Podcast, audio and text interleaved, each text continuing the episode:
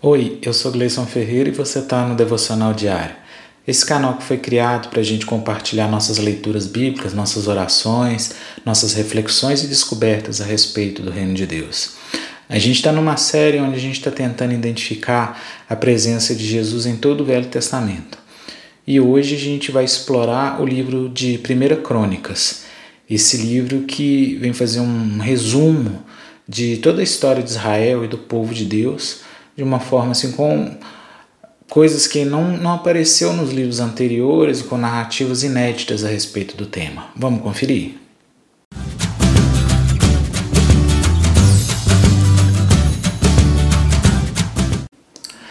Mas antes, não se esqueça de se inscrever no canal, ativar o sininho para receber as notificações, porque a gente está tentando postar aí conteúdo todo dia e aí você não fica sem receber os avisos né, dos novos conteúdos que a gente vai colocar por aqui. E é uma forma que o YouTube tem para identificar que o conteúdo é relevante para disponibilizar para outras pessoas, tá ok? Então, agora bora para a palavra sem enrolação? 1 Crônicas, capítulo 1, verso 1. Adão, Sete, Enos, Cainã, Malalel, Jared, Enoque, Matusalém, Lameque, Noé, Sem, Cão e Jafé. Os filhos de Jafé foram Gomer, Magog, Madal, Javã, Tubal, Meseque e Tiras. Pode parecer estranho, né? Eu iniciar nossos estudos lendo um relato de genealogia, eh, o início de uma genealogia, e, e foi proposital porque, assim, infelizmente, as pessoas buscam a Bíblia, às vezes, procurando textos que são assim fantásticos, são, e a Bíblia é repleta de textos fantásticos e cheio de prodígios. Mas quando entra um tema assim que parece ser chato, principalmente vocês viram que eu li alguns pequenos versículos. Para vocês terem ideia, só esse primeiro capítulo são mais de 50 versículos só falando de fulano que é filho de ciclano, que é filho de ciclano. Isso no primeiro capítulo. Isso vai se repetir oito vezes. Então, assim, só narrando e pode parecer chato para as pessoas e até mesmo eu achei, não vou, não vou mentir. Mas com a ajuda de Deus, com a orientação de Deus, que a gente percebe, pois Senhor, né, se o Senhor colocou isso aí, deve ter algum um propósito, deve ter algum motivo. E o Senhor repetiu isso lá no, no livro de Mateus, né, a genealogia de Jesus. E quando a gente aprofunda nos estudos, a gente vai ver que nada na Bíblia é à toa. Nada, nada, nada, nada. Então vamos dar uma analisada né, nas, nos mistérios que tem por trás das escolhas que Deus fez para inspirar homens a compilar esse material dessa forma. Atribui-se a redação do livro de Crônicas a Esdras e que aconteceu durante a volta do povo. A gente viu né, no, no, no vídeo de ontem, Segunda Reis, que o povo foi levado cativo para Babilônia, foi para a Síria, foi destruído pela Babilônia. E o rei Josias, que foi levantado nesse período, ele achou os manuscritos do Pentateuco, do livro de Moisés, e começou a replicar para o povo que já tinha perdido totalmente a noção das suas raízes, de quais as leis de Deus. E Esdras, como eu disse, ele vem relatar, iniciar o relatório dele ao povo, tentando despertar neles a raiz para eles entenderem de onde eles vinham, quem eles eram, cada herói da, da fé, para esse povo retomar a, aliança deles com Deus, porque eles já tinham perdido as suas, as suas raízes. Então, a importância de se saber de onde vem pode restaurar um espírito abatido, um espírito magoado. Então, assim, quando Deus escolhe explicar para aquelas pessoas qual era o passado delas, é dizer: olha como vocês tiveram sucesso no passado com Deus, olha quantas vezes Deus os ajudou, por que vocês estão tristes achando que não tem solução? Olha, isso acontece com nós o tempo inteiro, a gente esquece, a gente se mede pelas coisas que a gente não tem, pelos perigos, ao invés de se medir por tudo que a gente já conquistou, por tudo que a gente, por até onde a gente chegou, a gente né, fez um vídeo a respeito de Ebenezer, o termo até aqui nos, nos ajudou o Senhor. Então, assim, a gente vê que sobre essa ótica, nada na Bíblia é perdido. Então, hoje, é, nesse estudo de crônicas, a gente vai, né, viu essa genealogia extensa e enorme, dizendo, para mostrar para o povo: vocês são alguém porque vocês vieram de uma descendência X, que é filho de outra pessoa, que é filho de outra pessoa, que é filho de outra pessoa, que é filho de outra pessoa. E é a forma né, de talvez mostrar que alguém tem valor por quantas castas ele passou de homens para poder mostrar que ele é digno e merecedor de, de, de um valor. E aqui fica deixa para a gente entrar na figura de Cristo nesse texto. Porque se para aquele povo foi necessário relatar a filiação de uma centena de outros homens para eles pensarem e acreditar que eles são alguma coisa, olha só como é que Deus resolve essa equação através de Jesus. Vamos ler. Gálatas 4, verso 4. Mas vindo a plenitude dos tempos, Deus enviou seu filho, nascido de mulher, nascido sob a lei, para remir os que estavam debaixo da lei, a fim de recebermos a adoção de filhos. E porque sois filhos, Deus enviou aos vossos corações o espírito de seu filho que clama: Abba, Pai. É simples assim. Basta ser filho de um, filho de Deus. Essa é a grande mensagem da genealogia relatada no, no, Velho Testamento. É pegar e mostrar que nem você sendo descendência de uma centena de homens grandes, poderosos da fé, vocês vão conseguir encontrar paz para seus corações, refúgio e salvação. Mas quando vocês são descendentes de um único homem, que é filho de Deus, Está tudo resolvido. Deus vem cumprir, inclusive, toda a genealogia, sendo filho apenas do Todo-Poderoso de Deus. Então, assim, eu acho, isso, eu acho isso maravilhoso, como é que tudo se encaixa, tudo tem propósito, essa comparação. Então, a gente vai ver na genealogia de Jesus, né, ela é feita duas vezes na Bíblia, no livro de Mateus e no livro de Lucas. O caso é que Jesus vem, sabe, revirar o jogo, falar assim: não, eu quero que minha descendência seja relatada pela descendência de uma mulher também, sabe? De um pai adotivo e de uma mulher, coisa que era absurda para aquela época, né? E um filho não nasceu e a virgem conceberá, então é tudo muito relacionado a Jesus e, e fica, né? É, essa, essa, essa maravilha. E a gente vai voltar a falar de, de Jesus mas vamos repassar um pouquinho do contexto histórico né, do livro de Crônicas, porque às vezes a gente pode, poxa, eu não vou ficar lendo não, que esse livro é chato, é um relato repetido de todos os outros livros que a gente estudou, e ele é cheio de coisa bacana. Ele tem muita coisa legal. Ainda né, nos, nos primeiros capítulos da, da, do livro, a gente vai ver uma mensagem muito interessante, né, que a genealogia de Levi, da tribo de Levi, que eram os, os, os sacerdotes da época, está exatamente no centro das genealogias, mesmo o Levi não, não sendo o, o filho do meio de Israel. Mas por quê? Porque quem compilou o livro teve a intenção de repetir o que acontecia nos acampamentos de, de Israel quando ele se movia pelo, no deserto. Todas as tribos iam marchando numa direção e a tribo de Levi ficava no centro dela, circulando em torno da arca, orando e cantando, para nunca cessar a adoração a Deus.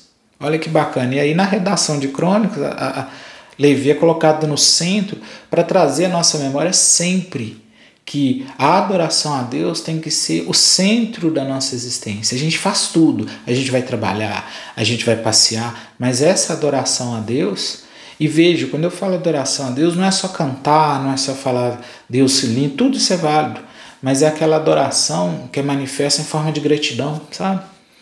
Então, se eu vou trabalhar, eu estou adorando a Deus quando eu sou grato por ter um trabalho.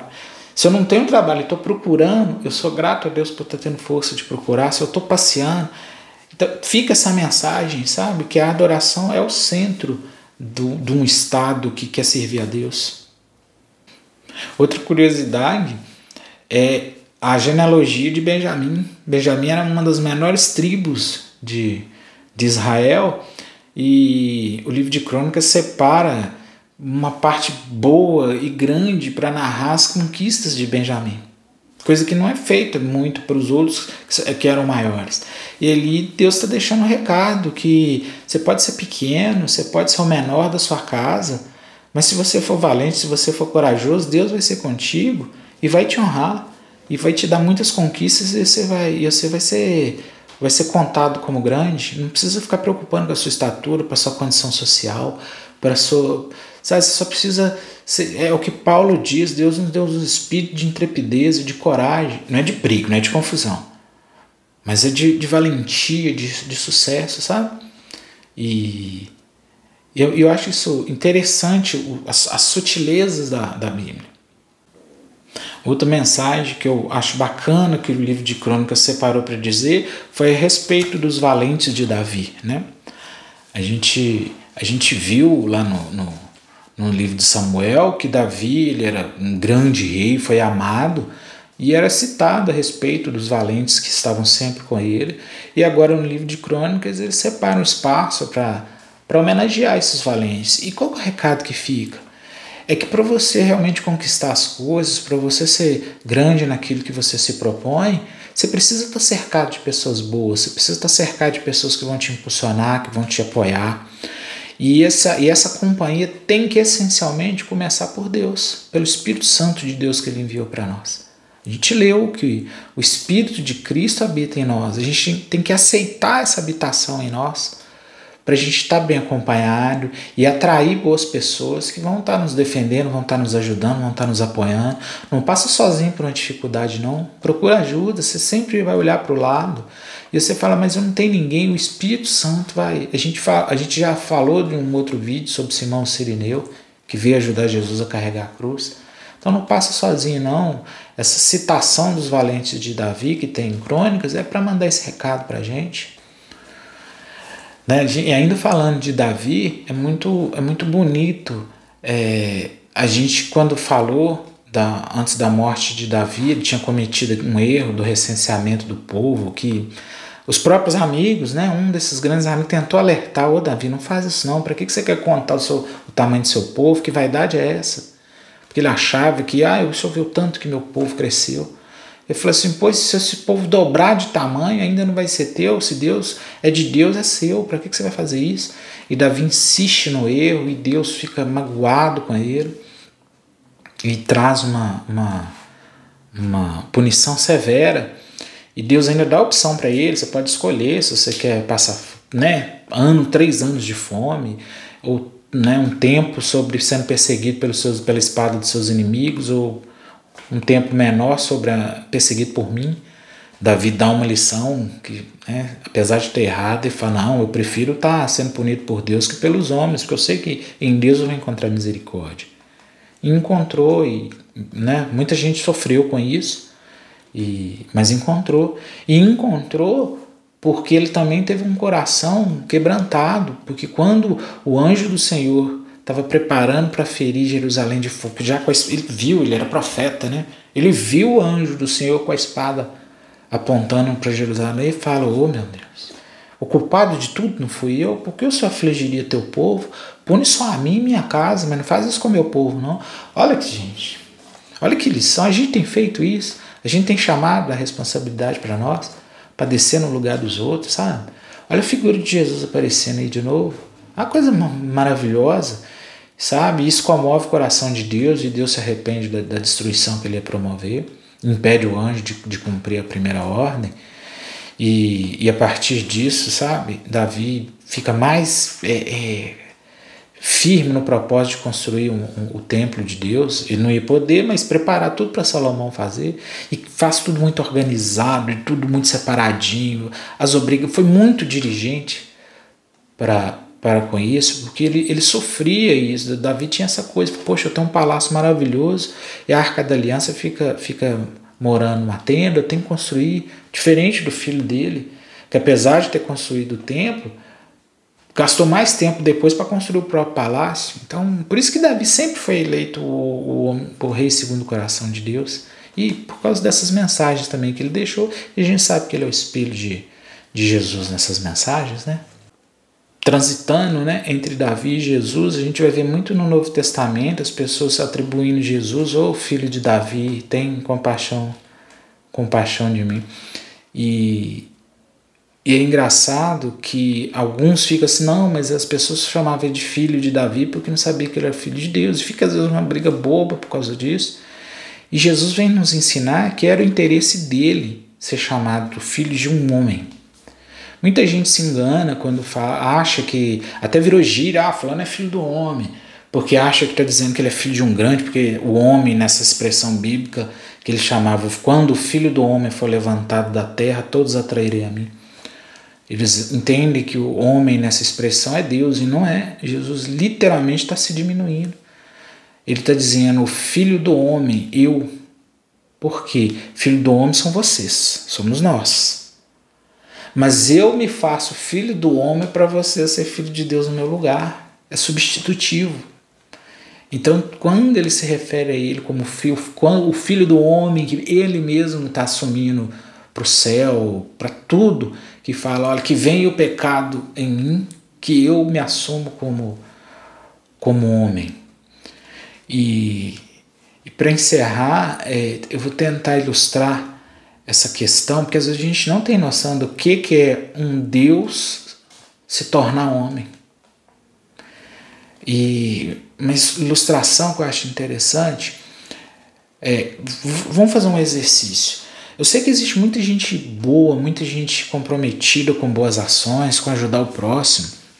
Então acho que todo mundo que está aí do outro lado me assistindo sabe que é Cracolândia, sabe que não é aquele lugar onde as pessoas né, doentes pela droga, pelo sofrimento, estão na rua, estão ali, sabe? E isso que todo mundo tem a imagem de o que é uma Cracolândia. E existem muitas pessoas boas que até se propõem a ir num lugar desse para tentar ajudar essas outras pessoas. Tem até algumas pessoas que podem até ir morar nesse lugar para tentar ajudar. Não vou falar que não tem, mas tem, mas é pouca gente. É como os missionários moravianos que se venderam como escravo para pregar os escravos. Pô, você. Né? É, mas o que a gente tem que entender que mesmo uma pessoa quando se coloca no lugar de outra que precisa, que está muito derrotada, que está muito doente, continua sendo uma pessoa. Ambos são pessoas. São pessoas distintas na qualificação social. É diferente. Vamos comparar agora um inseto, um, um bicho que a gente, né, às vezes tem nojo, a barata. Quem de nós se transformaria numa barata? ou iria querer viver com as baratas. Não estou falando de pessoas, né, boas, mas é normal, a gente tem um asco do bichinho, nem sabe por quê, que tem, mas tem. Só que se a gente for tentar fazer uma proporção, quando o homem se compara com uma barata, a distância é muito grande, óbvio.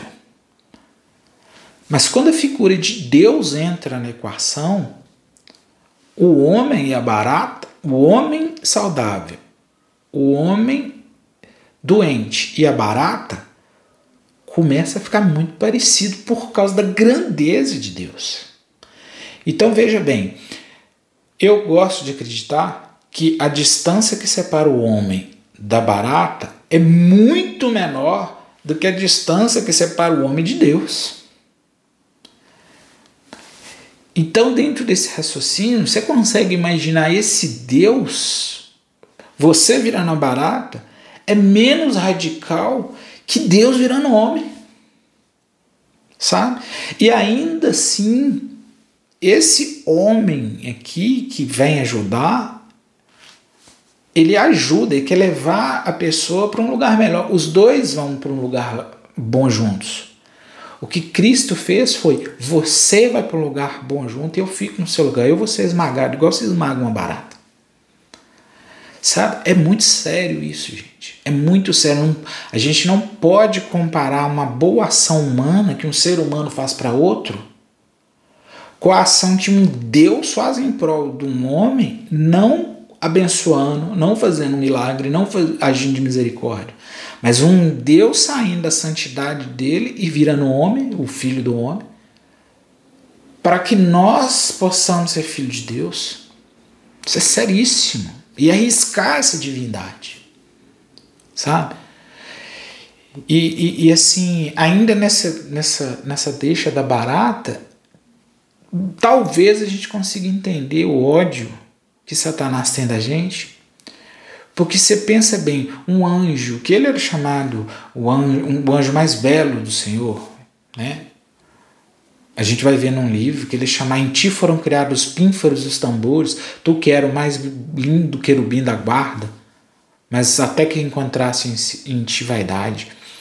Então, assim, era um anjo celeste maravilhoso. Lúcifer quer dizer luz, anjo de luz. Então, quando esse anjo olha para um ser humano, o que ele vê, e dentro da visão dele distorcida da vaidade, é o que a gente talvez seja o nojo que a gente olha para uma barata. Ah, por que, que, por que, que Satanás quer destruir a gente? Por que, que ele quer esmagar? Talvez pelo mesmo sentimento que você tem quando uma barata entra na sua casa, a primeira coisa que você quer fazer é né? Mas existe um Deus que não só não deixa a gente ser esmagado, como se coloca no lugar dessa. dessa... E você imagina a revolta que é para esse anjo. Fala, gente, além de eu odiar barata, o Deus que eu sirvo ama mais essa barata do que eu, e agora quer, quer morrer, porque então vai morrer mesmo. Então na cabeça de Satanás é isso mesmo, sabe? Então ele não venceu Cristo, que era impossível vencer, que, que agora está mais revoltado com a gente. Mas agora a gente não é mais barato, agora a gente é filho de Deus. Aqueles que o receberem, né, a graça de Cristo que, é, que pode habitar em nós e nos tornar filhos de Deus. Então você vê, gente, que olha que quantas Quantas chaves a gente conseguiu, quantas portas a gente conseguiu abrir do Evangelho de Cristo através do livro de Crônicas. E olha que ele, é, ele tem muito mais coisa, não, coisa pra caramba, sabe? Se pudesse aqui, falava sobre vários episódios lindos, sabe? Sobre, sobre as recomendações de Davi a Salomão, honrar, honra o teu Deus, o Deus do teu pai. Falarias da atitude de Davi na hora de construir o templo, ele rejeitando a, a, a, doação de terra e falando que como é que eu poderia doar ao meu Deus uma coisa que não me custou nada. É, é muito bonita essa passagem. Pela oração do povo, gosto do povo, sabe? Agora eu vou encerrar, porque eu vou encerrar. Isso mexe muito, muito comigo. Que o povo, quando foi chamado a ajudar na construção do templo, se comoveu de alegria em ajudar. Porque eles entendiam que era um privilégio. E eu me emociono, gente, sabe por quê? Porque assim, às vezes quem tá vendo, gravando esse vídeo e, e, a gente tenta seguir os exemplos que Davi deu de ser cuidadoso, eu tô aprendendo todo dia um pouquinho por zelo, e às vezes, nossa, que cara, nossa, Deus deve amar ele muito porque tá trabalhando. Gente, isso aqui é, isso, isso não é um trabalho para Deus, isso aqui é um presente de Deus, é o privilégio de estar na. Ele, Deus não precisa que Deus precisa disso aqui, precisa de vídeo, precisa mas ah, por amor, ele sei que você quer, você quer participar daquilo que eu vou fazer com ou sem você.